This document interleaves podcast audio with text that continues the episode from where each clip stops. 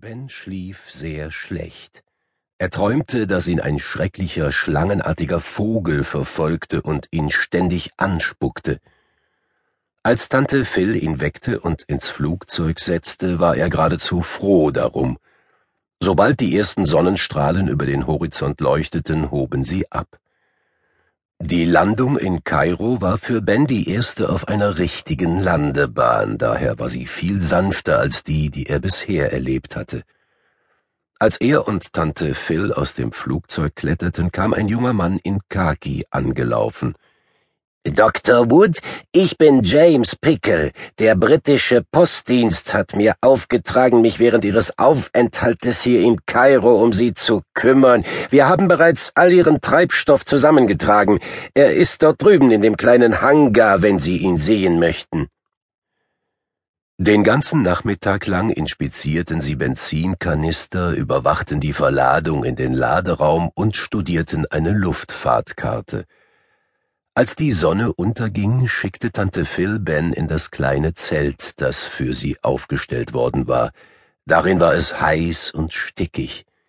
Jemand hatte ihm einen Teller mit Sandwiches als Abendessen hingestellt. Nachdem er eines gegessen hatte, zerkrümelte er das zweite für Smieri, die daran herumpickte. Da er sonst nichts mehr zu tun hatte, kroch er in eines der Betten. Als Tante Phil ihre Sachen zusammenpackte, erwachte Ben. Morgen, Ben.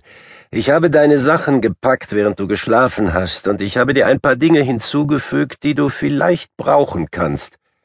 Danke. Er sprang aus dem Bett und schlüpfte in seine Schuhe. In der Nacht hatte er einen Plan geschmiedet.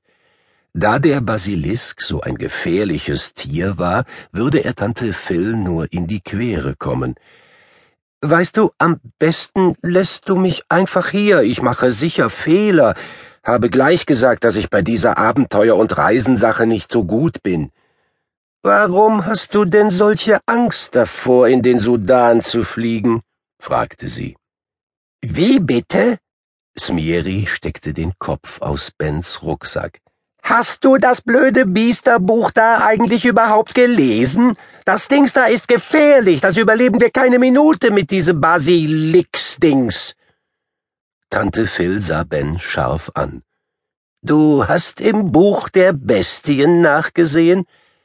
Ja, Tante Phil, es tut mir leid. Dafür musst du dich doch nicht entschuldigen. Als der nächste Bistologe hast du jedes Recht, dir das Buch anzusehen. Sie hielt einen Moment inne und fuhr dann fort. Du musst wirklich keine Angst haben. Dieses Mal musst du nur zusehen und etwas lernen.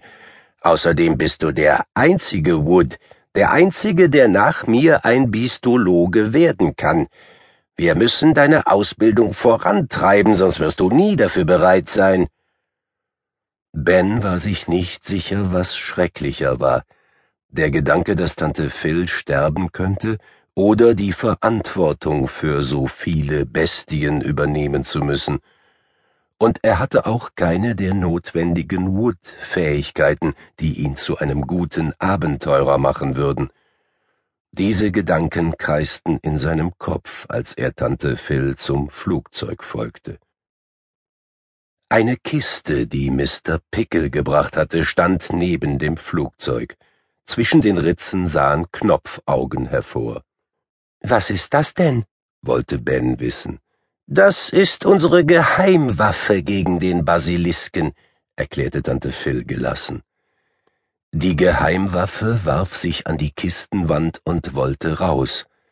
Aber die ist ja winzig, wandte Ben ein. Kleine Dinge können sehr gefährlich sein unter gewissen Umständen. Hier, stell das unter deine Füße, das wird zwar ein wenig eng, aber wir haben einfach keinen Platz mehr im Laderaum, nicht mit dem ganzen Benzin.